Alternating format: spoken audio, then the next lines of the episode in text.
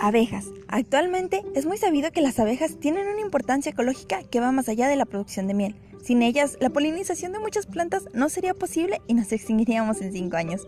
También las conocemos por su famoso piquete que inyecta veneno. El veneno de abeja es benéfico en pocas cantidades, ya que tiene propiedades antiinflamatorias y anestésicas gracias a sus componentes como la apamina y la mielitina.